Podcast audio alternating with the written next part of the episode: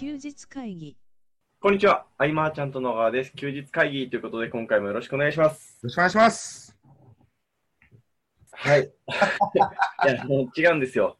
うん。さっき、まあ、一応ご飯は食べたんですけど、もううん。腹が減って頭が回らないですね。あの、摂取カロリーは今どのくらいに抑えてるんですか？あ、でも2000ないぐらいじゃないですかね。なるほど。あ、でも、はいそのくらいは取るんだ。そうですね。ああ、でも足りない。腹減ってますね。ああ、でも、うんいや、あとどんくらいだっけ、大会まで？あと2週、さ2週間ですね。ああ、ぜひね、今のその気持ちとか、はいそういうものをね、まあ、動画なり、音声なり、文章なり、はい。残す気力もね、難しいかもしれないけど、はい。残しとくとやっぱいいよね。そうですね。うんいろんなことを考えますけどね。なるほど。そっかそっか。僕、今週1週間、はい。またちょっといろいろあって、はいえーまあ、どんなことあったかっていうと、その僕、個展を開く支援をしたいみたいなはい、おっしゃってましたね。話をしてて、えー打ち合わせをね、して、はい。その方が、えっと、小学校でも働いてるんへえ。で、その校長先生が、はいまあ、なかなかそのワイルドな方というか、はい。何でもこういろんなことをやってみちゃう。公立の小学校なのに、はいなんかその、例えばドローンを飛ばしてなんとかやったりとか、へえ。こう思い切ったことを、はいまあやってみようっていう校長先生らしいんだけれども、素敵な校長先生ですね。そうそう。そんな中で、はいあの、僕もその小学校でね、はい一度授業をやれるかもしれないと。ああ、小学生に対しての授業はなかなかレアですね。よくなんかコピーライティングでも何でもそのものを説明するときに、はい小学校5年生にも分かるようにみたいなことっていうね、たまに言うじゃない。はいまさにそこをね、やるみたいああ、でも本当に小学校5年生に話す機会なんてまあないですからね。な。まあない。で、はい。思ったのがその小学校の先生って、はいえっと、授業でいろんなワークをやるんだけれども、はいそのワークっていうのは、え終わった後にえ、はい気づきを与えて、ああ、なるほどな、みたいな。うん。もう小学校の授業とかワークこそ思考だなと思うぐらい、はい。えっと、わかりやすく、うんうん、でもなんかワクワク感がありみたいな、うん。こういうのもっと勉強したいなっていうのはね、ええ打ち合わせしながらね、古典の。うん、話をするとしたらどんな話をするんですか？僕、はい。ね、いろいろ提案はくれた、ね、もらったけれども、はい。その小学生に何を話すかってなると、はい。うん、やっぱでも可能性の話というかね、あ未来へのワクワク感、今だんだんさ、何でも調べれば分かっちゃう、分かった気になっちゃう、はい。うん、じゃない、ネットとかが、そうですね。その体験することの価値みたいなものを分かりやすくうん。伝えていくというところうんとかね、うん、いろんな可能性っていうものを、はい極力その分かりやすく、例え話から入っていけばはい。いけるかなと。で、例え話の、なんて言うんだろうな、こう感覚値を合わせるというか、うーん。ここら辺なのかなと思いながらね。うんでも授業って40分とかね、そんなもんだよね、確かね。ね。はい。うん。これがまたできれば僕の中で一つ、そうですね。の体験からのね、気づきというのが。うん。だからね、やっぱ人に会うっていうのはすごく大事だなと思って。今、あの、事務所にね、はいえっ、と、馬場冬香さん来てるんですよ。はい。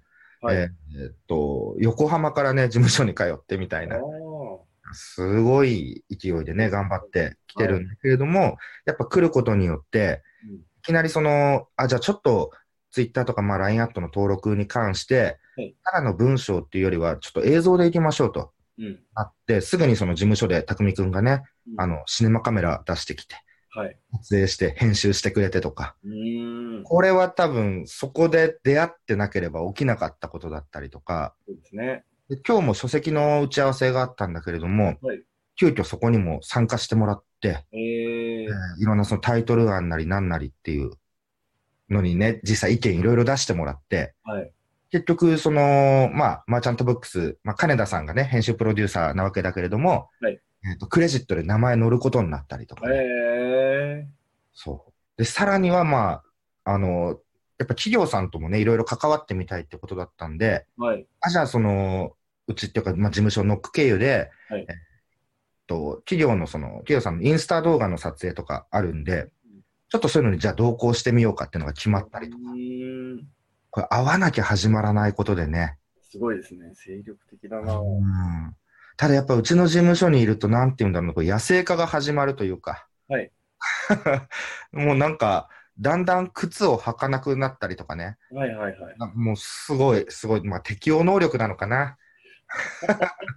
っていうのもあったりとかで、でも本当にね、会うっていうことの効果は、うん。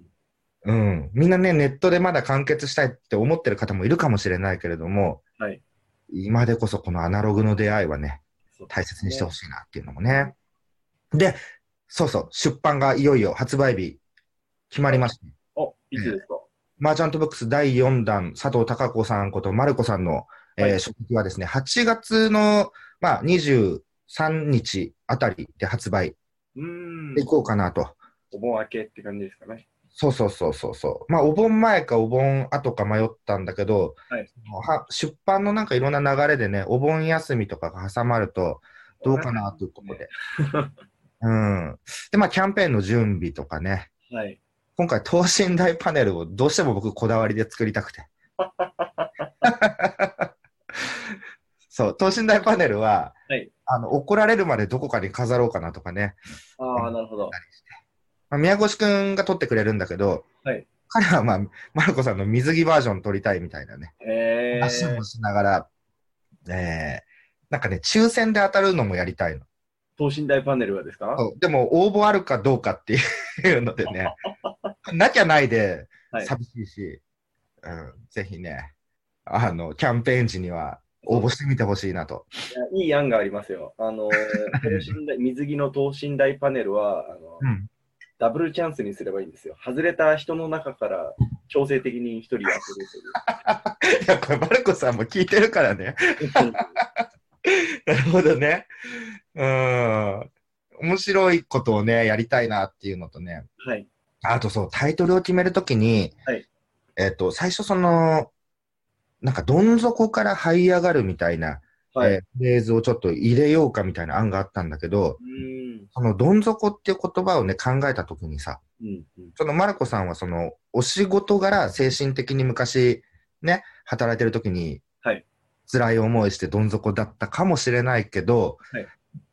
例えば、そのマルコさんの初出版を、はい。うーんと、ご家族がはい。手に取った、見たときとか、うん。なんかそのどん底っていう表現は、ね、なんかちょっと寂しさも出てくるというかさ、そうですね。あの、娘たちから見たらね、例えば。っていうことの配慮とかもね、考えながら、えー一つのキーワードにね、第二の人生っていうキーワードうん。をあ掲げて、うん、やっぱこう、ビジネスをきっかけに、こう、第二の人生歩みたいとか、ね、考えてる方もいらっしゃると思うし、あ。実際に踏み出した、これ、実録エッセイなんだけど、うんうん。だから、ノウハウを期待するというよりは、まあもちろんその過程も細かく書いてるけど、えー真実の告白的な部分でね、え見てもらえたらいいんじゃないかなっていう。うん、今までに、えっと、僕が携わった形ではない、はい新しいさはあるかなという。ね。うん、そうそうそう。そんな打ち合わせに励んでおりましたと。はい。でも、そあと1ヶ月ちょっとしかないんですね。そはう。で、そんな中ですよ。はい。僕3冊目行こうかなと。あ。あ、菅さんが、はい。ええ2007年、2014年、次は2021年とか思ってたけど、はいえーまた今回もですね、えーはい山田さんから声かけていただいて、ああ、なるほど。そうなれば、はいもういつでも行きますよという。うーん。うん。やっぱね、こう12年とか経っても声かけてくれるのがね、ありがたくてですね。ねそうそう。これも、えー来週打ち合わせで、えーはい始まるかもしれないという。なるほど。今週はこんないろんなことがあっ。いや、かったこいいですね。気になりますね。その、どんなテーマでいくのかとか。うん。でも僕、まあ、もうちょっと進んでからですかね、話が。ドカンと書いてから、これはい全部一回やめようみたいな山田さんもあるんでね。あ、十何万文字書いたけど、あ、もう一回か、みたいな。あどうなるかは、まだまだ。書籍を書く場合ってこう、伝えたいことを書くんですか？それとも、求められてることを書くんですか？えーと、そこのすり合わせがあるという山田さんはが、そうですね。でも山田さんの中で、やっぱりいろんなビジネス書を見てきてるので、はいえっと、これが書ける著者は誰かなっていう視点で見てくれてるああ、なるほど。から、えー意外とこう合わせやすいというか、うんうんうんうんやすいっていうのがあるかな。なるほどですね。じゃあ、絵本ではなさそうだということ絵本ではないですああ、なね。るほどですね。うん。そうですね。わかりました。また続報をぜひ教えてください。はい。えっと、今回ですね、質問を2ついただいておりますので、えーはいその方を、えー読んでいきたいと思います。はい。えーはじめまして、えー M と申します。月額課金サービスについて質問させてください。私はこの数年、月額課金制のアフィリエイトをメインでやっていて、えー入会者が大会しない限りずっと毎月報酬が入り続けるので、ほとんど何も作業せずに収入を得てきました。これに味を占め、今度は自分でも月額課金制のサービスを展開したいと思い、今準備中なのですが、コンテンツの作り方について質問があります。月額課金でコンテンツ提供を続けていく場合、最初に1年分くらい内容を作ってからスタートさせた方がいいのか、毎月作りながら進行していった方がいいのか、どちらが良いでしょうか。私としては途中でネタ切れになるのが怖いので、毎月コンテンツを生み出し続けることに不安があります。えー菅さんや小川さんの意見が聞きたいです。よろしくお願いいたします。というご質問ですね。はい、ありがとうございます。ありがとうございます。ああ、でも良い質問なのかもしれないはい。ですね。えー最初に1年分くらい内容作ってからってやっぱ思うんだけれども、はい、わかりますね。方向性はね、変わってくるというかね。絶対変わりますね。うん。そのメンバーとのコミュニケーションが非常に重要で、はいそこから拾えるもので最適解を出すという、うんのが結局、マーチャントクラブはそういう形で続けて変化を遂げてきているっていうのは。そうですよね。であと、意外とその主催側の考え方が変わったりとかいうのもありますよね。うん。うんうんうんうん。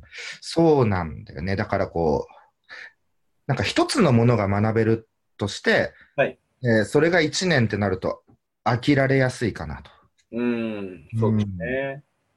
そうなんですよ。だからその何が身につくのかっていうものを、はいえー例えばそのなんかこうブログで、えーアドセンスで収入を得るみたいなはい。あったら、そのコンテンツを1年小分けにしたら大変なんでね。そうですね。飽きちゃうし、学ぶ人はもっとうん。ガンガン行きたいしってな、うんえーもっとテーマを大枠にしていく方が僕はいいんじゃないかなというふうにはね。うんあのーすっごい思うんですけど、あの価値を、そのね、この月額課金サービスの中のどこに価値を置くかですよね。うん。結局、コンテンツに価値を置く形は結構きついというか、そうだね。うん。やめるタイミング、やめることを考えさせるタイミングがあるわけじゃないですか。うんうんうんうん。これはずっと引きつけるっていうのは、よほどコンテンツに力がないと厳しいですよね。うん。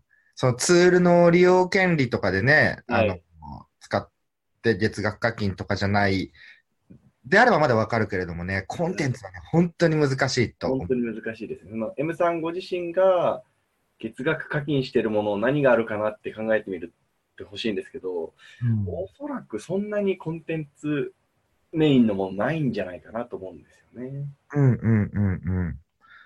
だもう来てくれた人たちと何かを生み出していくとか、はい。うーんと、なんか主催者がある企画を立ち上げて、それでみんなでわっと盛り上がるとか、うーん、なんかね、うん、そう。例えば、セミナーをやりました。じゃあ、そのセミナーの動画うん。を配信しますっていう、うちもそれはやってはいるけれども、はい。それだけだと絶対ダメ。そうですね。うん。コンテンツの提供を続けて、うん、最初に1年分ぐらい。僕はでもざっくり、はいえっ、と、今年はじゃあ誰に講師をお願いしようかな、みたいなのはね、うんうんうん考えたりはするけれども、内容に関しては、はいえっと、その時流に合わせてね、変わりますよね。変えてますね。うん。その、例えば来月とかだと、えー佐藤明さんが、はいえー登壇になるわけですけれども、はいそれに関しても、えーじゃあ、どうしようかっていう打ち合わせを挟むし、はい。うん。この辺は丁寧に丁寧にうん。出る感じですね。うん。そうですね。まあ、ジャンルにもよるのかもしれないですけどね。例えばなんか1年で必ずその終わってうん卒業みたいな形になるのであれば、はいえっ、と、小学校の授業じゃないけどね、なんかこう、毎年毎年同じようなはい流れで、1月はこれ、2月はこれって。まあ、その中でも肉付けしていってっていうのはありなのかもわかんない。それは大いにありですね。いわゆる第1期、第2期系なんですよね。で終わりがあるっていうのは結構大事なことだなと僕は最近思いますけどね。だからその、ね、いつも話してるけどね、はい月額課金ってスタートするときは終わり考えないケースが大半なあ、そうですね。うん。そうそう。終わり際を考えているとね、うん。上り調子のうちに終わるっていうのはまたすごくいいことだったりもするし。そうですね。はいかそって終わったら次がないですね、もうん。この辺はね、なるほど。でも途中でネタ切れになるのが怖いので、ああ、毎月。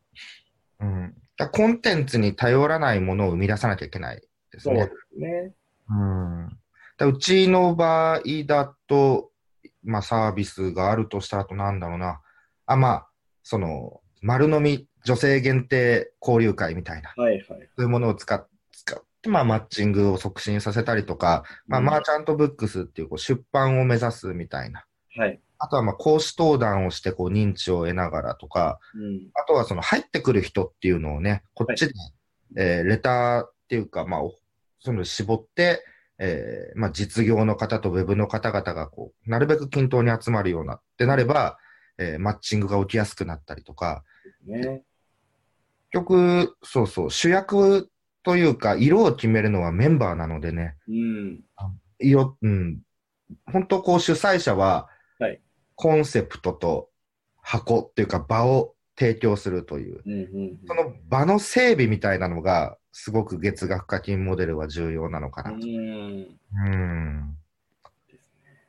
そうですね。なので、コンテンツももちろんなんだけれども、はいそこから離れたところで、どんなえ整備ができるかな、どんな環境を整えられるかなっていうところをねね。、考えてみるといいんじゃないかなと。うんうん。ですね。いい形です。はい。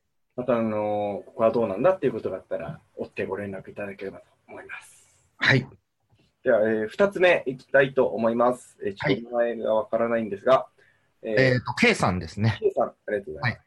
えーサービスリザヤモデル挑戦してみたのですが、えー外注先に対してのマネジメントというかコントロールが大変で逆に手間がかかったり、品質が悪かったりとか、なんかいろいろと難しくてサービスリザヤモデルを行うときの外注先の選定方法のコツとか気をつけることがあれば教えていただきたいです。はい。ありがとうございます。はいえーまあ、サービスリザヤ、まあ、これを解説すると、まあ、は OEM ビジネスみたいな、はい。えー例えば僕が、えーと、映像ができなかったとしても、はい。えー撮影ができる人と OEM で契約を結んで、自社サービスとして展開するみたいなね、はい。えーそんなことなんですが、えっ、と、まあ、僕もいろいろやってきて、えーマネージメントというかコントロールが大変だったってことは、はい。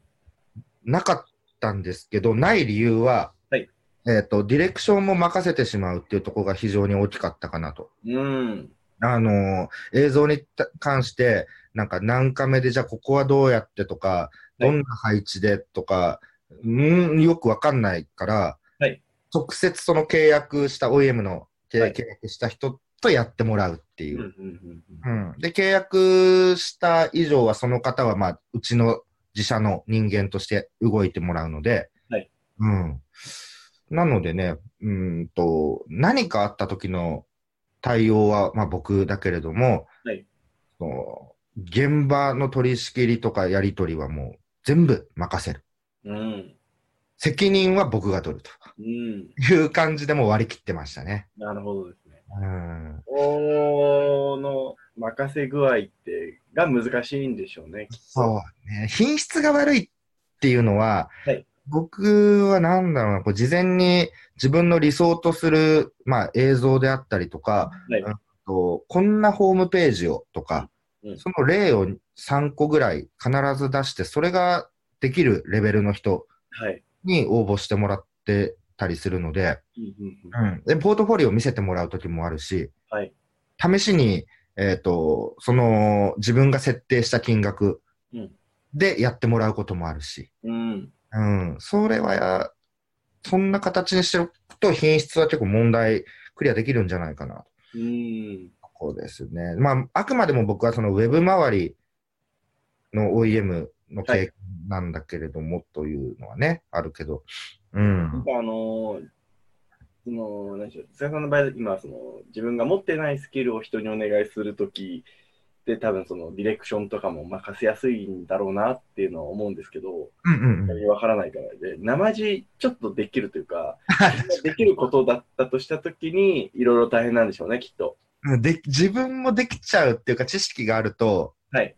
ね、大変かも。ね。うん。うんこだわりとか、もう、相手のスキルみたいなのが見えてきちゃうんでしょうね。うんうんうんうん。そうだね。だ完全に自分の知らないけど需要があるサービスっていうかね。はい。そういうところに振り切った方が楽なのかもしれないね。あーでも、あれですね、サービスリザやろうって思ったら、まずは自分が知ってる業界からって思っちゃいますよね。思っちゃうかもしれない。そうだね。うん。うん。知らないことがいいですよ。うん、知らないけど需要がある。でも自分にスキルがないからできない。いや、待てよ、OEM でっていう風なね。そうですね。ふうに行けば、これはね、また、えっと、この方、名古屋なんですけどね。はい。あの、僕やっぱ名古屋行きたくて理由が欲しかったんで、はいね、ちょっとあの、戸張さんとかって名古屋でもね、いろいろ展開してるじゃないですか。はい、そうですね。ね、ついていこうと思うんで、その時に直接お声かけしようかなと。あ、なるほどですね。うん。で、実際どんなね、あの、やってるのか、リザヤモデルのね。うんうんだから、会うと、まあ、今日も冒頭でね、話してたけど、会うとね、早いんでね。そうですね。うんぜひぜひというとこですかね。うん。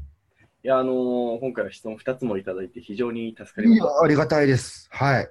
えー、技術会議質問求めていますので、えーうんうん。LINE アットもしくはフォームからご連絡いただければと思います。あ、前回感想すごく、はい。さんいただけて、あ、そうなんですね。そうなんですよ。こう、うん訴えかけるようなというか、僕テーマ、はい。ね、うん、そういうところ、狭いところにとどまらない方が面白いこといっぱいあるよっていううんうんうん。話の中で、響いてくれた方々がまたみんな、うん、なんですかね、猛者、へえ。